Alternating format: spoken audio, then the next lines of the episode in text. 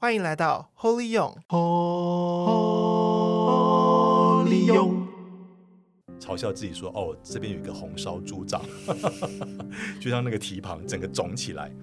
所以，所以这个是真的，你无法想象。对，那这个是很不容易的一个使命。神父，我们知道你在去年，也就是二零二一年的一月，疫情还正严重的时候，跑去玻利维亚。还有亚马逊丛林，怎么会到那边去啊？应该有很多的有趣跟困难的故事可以说吧？呃，是这样的，其实呃，这是我们耶稣会修会给我的第三年的培育计划啊，就是耶稣会的最后一个阶段的培育的计划。那其实早在疫情发生以前啊，就已经跟当时的省会长在做分辨，然后后来也做了确认。就已经规划了，就是去年的二零二一年的一月份，就是去玻利维亚。那会被派到玻利维亚的原因啊，是因为我会西班牙文啊，最主要的原因是我会西班牙文。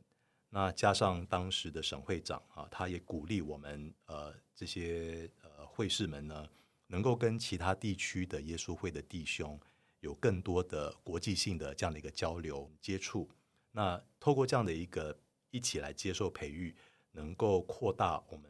对于不同地区的耶稣会，或者是不同地区的教会的认识，扩大了我们的视野啊，彼此的丰富嘛，对不对？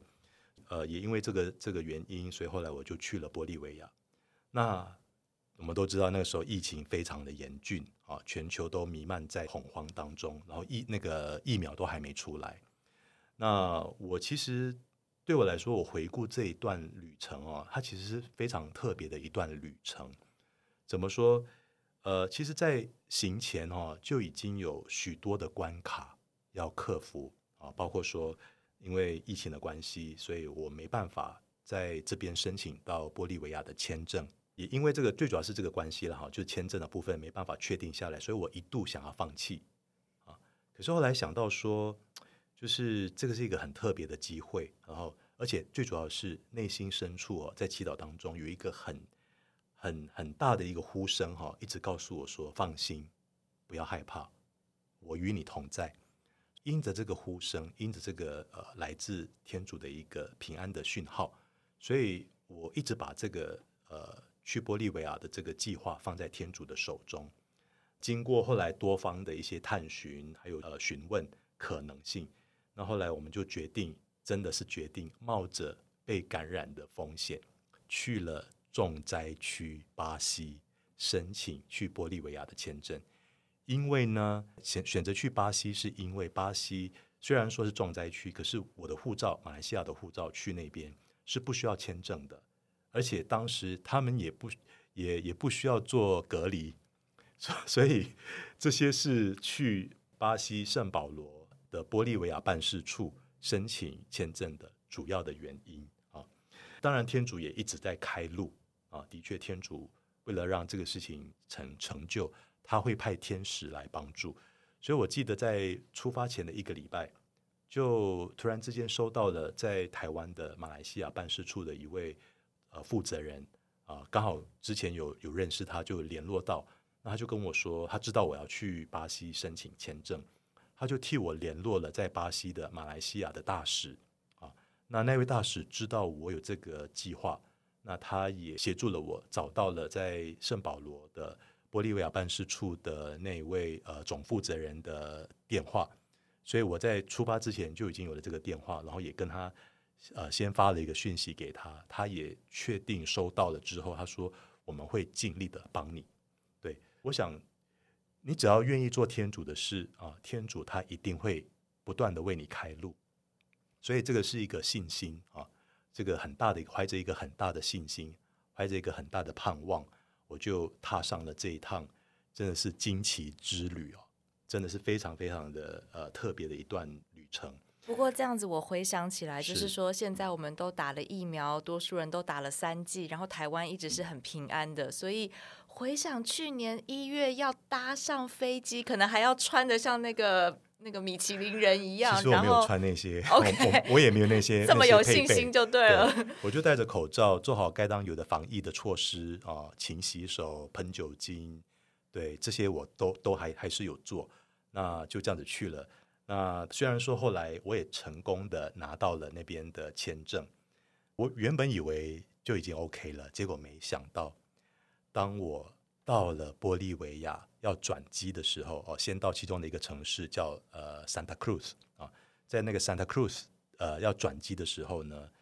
遇到了那个海关人员的刁难啊，他就是就是一直问我，问了很多的问题，然后距离我要再转机。还是最后只剩下十五分钟的时间，真的是着急了哈！就想说，我都已经到了，到了玻利维亚的这个城市，因为我们接受培育的城市是 Cochabamba，另外一个城市要转机。那难不成你不让我进去，那我就要要要要回到台湾来了吗？所以当时其实是有点，还是有点焦虑的啦。不过后来还是感谢天主啊，经过呃沟通啊，多方的这个呃表达，然后后来他还是让我入境了。所以当我抵达了之后呢，我想说天哪，要来这一趟真的是不容易。然后来在那边就跟其他六位的南美洲的耶稣会士一起接受了七个月的培育。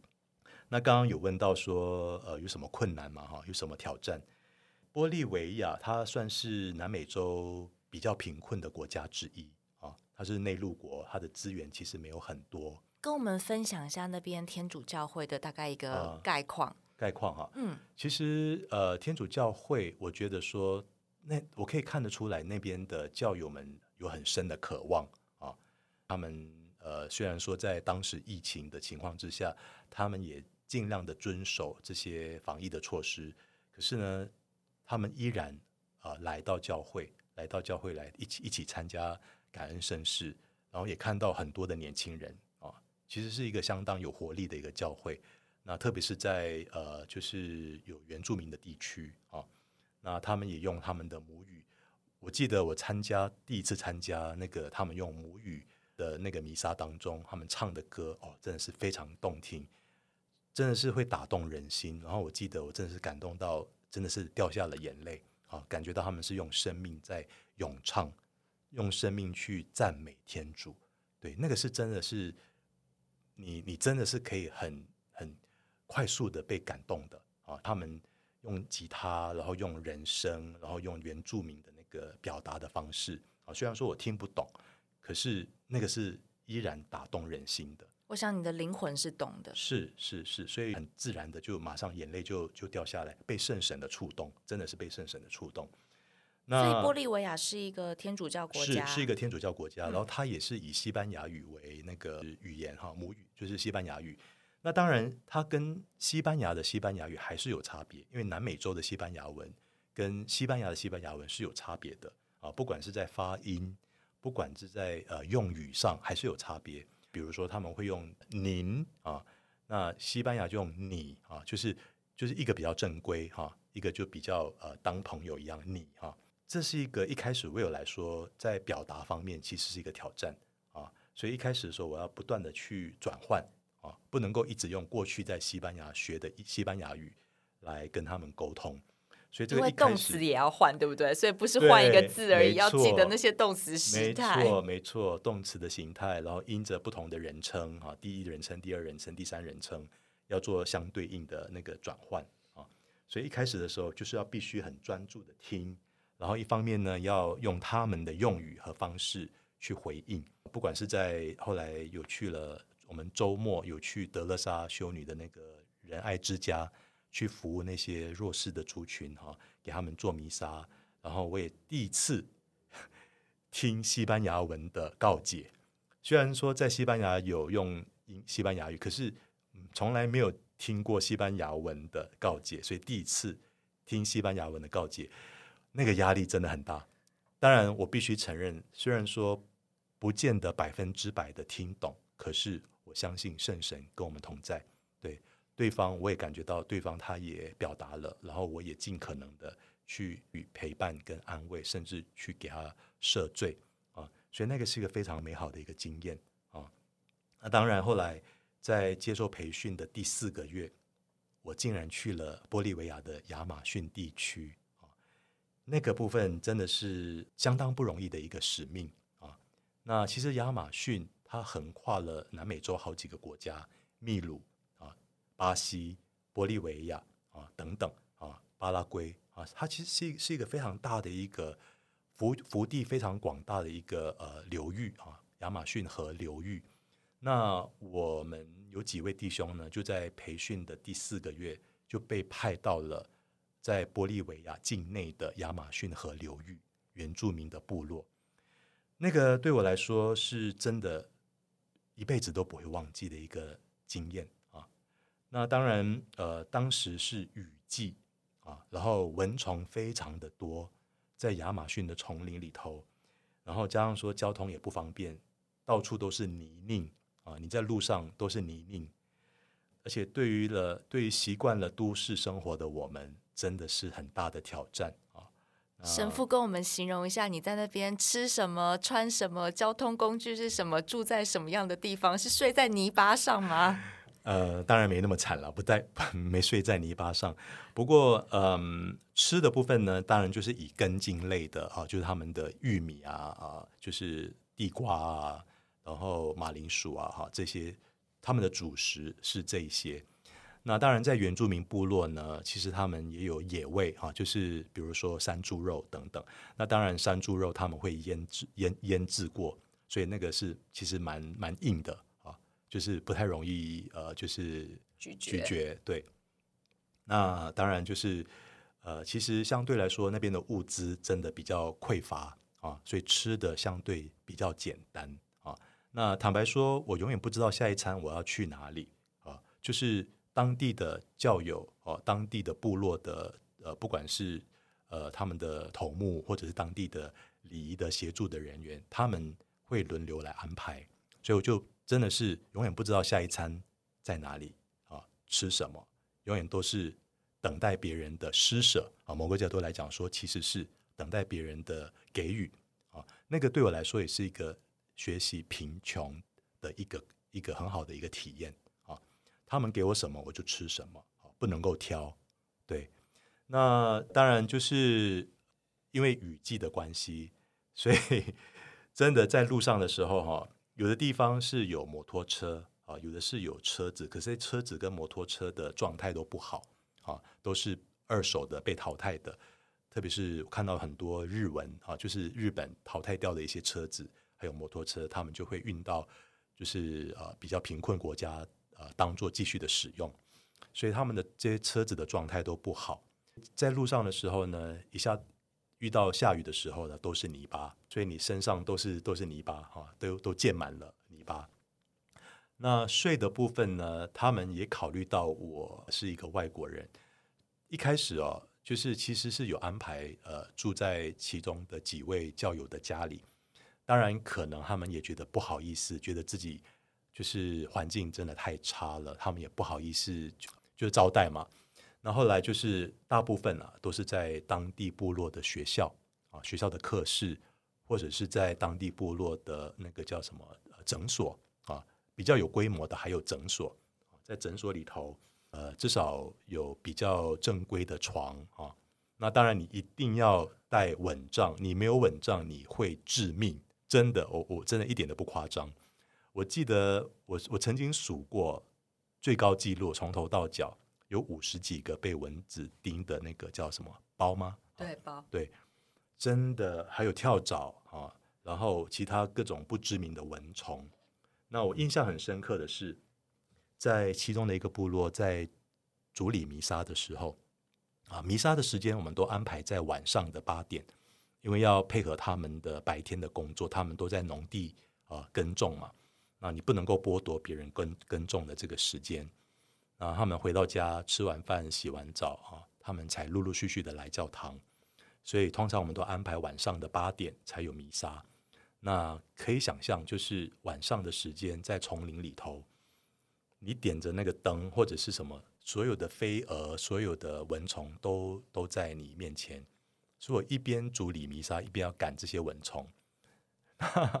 我记得在我去的第七个部落主礼弥撒的时候，我才一开始愿主与你们同在的时候，我才一挥手，结果就被蜜蜂叮了。对，就是那个是胡蜂，那个一叮下去，真的马上就肿起来，然后非常的痛。那可是你必须要把弥撒完成，所以我就是忍着痛把弥撒完成。结束之后呢，发现到在我旁边的两位呃当地的我们的算是类似传协会的呃会长跟他的夫人，两个也被钉，然后还有一个小朋友也被钉，小朋友被钉到脸部，然后整个都肿起来，眼睛都看不到了。那后来我就也只好跟大家安慰说，这就是一个伤痕累累的感恩礼。我们也参与了耶稣基督的苦难啊，耶稣被钉，我们被叮，对，所以那个是一个我一辈子都不会忘记的，相当就是难忘的一个感恩感恩礼的一个经验。后来都没有去治疗吗？都没有事。嗯，因为当地那个部落是比较贫困，也没有诊所，也没有所谓的那个叫什么药房啊，都没有，所以他们就说用盐巴，其实那个是一点都 都帮助不了。所以我是等到隔了几天，回到我们比较有规模的耶稣会的本堂啊堂区，才去诊所那边，呃，才去那个药局去买药啊。那其实那个那个真的长肿的像那个猪掌一样。这我就嘲笑自己说：“哦，这边有一个红烧猪掌，就像那个蹄膀整个肿起来，所以，所以这个是真的，你无法想象。对，那这个是很不容易的一个使命。我我不晓得，就是说，其实我我想我是应该可以说是说是第一个亚华裔啊，华裔的耶稣会士进到了亚马逊丛林啊，这个为我来说。”真的，当然我，我我真的真的真的感到非常的兴奋哈！就是我想，我们一辈子应该也没有几个机会，也没有多少机会可以到亚马逊啊这么遥远的地方。那我我也觉得不可思议，因为对于亚马逊哈，我的印象只停留在呃，因为刚之前在梵蒂冈服务，刚好在梵蒂冈的时候，教宗也在我服务的第三年召开了泛亚马逊的世界主教会议，所以当时有许多亚马逊。教会的一些省长，或者是平信徒，还有原住民，他们都到了罗马，到到了梵蒂冈来开这个会议，哦，为了要呃去应对亚亚马逊的教会的一些需要，还有生态方面的一些需要。所以呃，虽然当时我们没有呃在梵蒂冈像呃参与现场的参与主教们的讨论，可是因为这些每天的新闻的新闻发布新闻稿。我们的这些新闻我们都要翻译，所以我其实整个过程我都有参与，好像也身历其境。没错，没想到隔一年就人真的去了。没错，之前是纸上谈兵，隔一年从教会的最中心，竟然到了教会的最边陲地带，就是亚马逊，也亲眼见证了当地的教会啊，当地天主子民的需要，然后也看到生态的多元性，还有就是当然。有有被破坏啊，所以这些都是真真实实的发生在我眼前。那当然，呃，为我来说，我自己真的也没想到，我也去了呃十六世纪下旬、十七世纪耶稣会、呃、这些传教士，当时的西班牙的传教士们去亚马逊、去呃南美洲传教啊，他们所开拓出来的这个传教区，我也到了那个那个地方。当我亲眼看到他们当时留下来的遗址啊，当然很多都破损了，后来有经过修复，可是那种感动真的是无法想象，觉得说时空好像就停止了，然后呃，只是经过了四百多年之后，我是以一位华裔的耶稣会士的身份，也去传承了当当初传教士们的这个使命。所以那种那种那种感动是非常非常的强烈，真的是真的是觉得说真的是真的是无法无法表达的一种喜乐。我想到的是，就是天主对哑巴郎说：“你放眼望去，这个星辰你数得尽吗？这些都要成为你的孩子。”当初我们的信仰是这些呃欧洲人出来传教士传给我们，嗯，然后我们踏着他们的步伐，有的我们还在台湾，然后你是一个华人，从马来西亚到了台湾，到了梵蒂冈，然后居然也踏上他们的旅程。对，我觉得这整个好像就是回应了整个救恩史，回应了天主对每个人的召教，嗯、他对每个人的计划，然后他在这一整串的历史的长流之中，它一直在。没错，他一直在。没错，所以教会就是从中途传下来的教会，一代传一代啊，从这个地区到那个地区啊，所以这个看到天主的计划，然后我就在这个计划当中，其实是这计划当中的一份子，所以那种感动是笔墨无法形容的。那当然，同时当时就是脑海中浮现的第一个那个那个图像，就是我就像那个 The Mission 啊，不晓得你们有看过那部电影，就是。教会，台湾的翻译是教会。这部电影就是描述当初这些西班牙的传教士在巴拉圭啊、呃、传教，跟原住民的这些呃弟兄姐妹们在一起。我觉得我就是当时的那个场景里头的其中的一位传教士，那个那个画面，那个震撼是真的无法想象的。对，所以你处的环境也就是那样子，水、河流、瀑布、丛林，是对，然后看到非常多的。呃，美丽的动物、植物，我们在其他地区没看到的啊，鸟类啦等等，真的是对我来说就像是一个 paradise，就是人间的天堂。所以这也是我觉得说，我们对照顾众共同家园哈，教宗一直强调我们要照顾我们的共同家园，好好的守护呃，教天主给我们的这个受造界啊，这个也让我觉得说，呃，教宗关切、关心地球、关心生态。其实是真的非常的迫切的，这是我们身为天主的子民，我们真的如何要好好的去照顾他所创造的这一切，为了我们的未来的下一代啊，他们也能够同样的呃有有这个机会去欣赏天主所创造的这一切的美好，而不是我们现在破坏了他们将来没办法参与、没办法去欣赏天主的创造，所以这是我们应该要努力的方向。我们下次见也请大家一起为神父祈祷哦。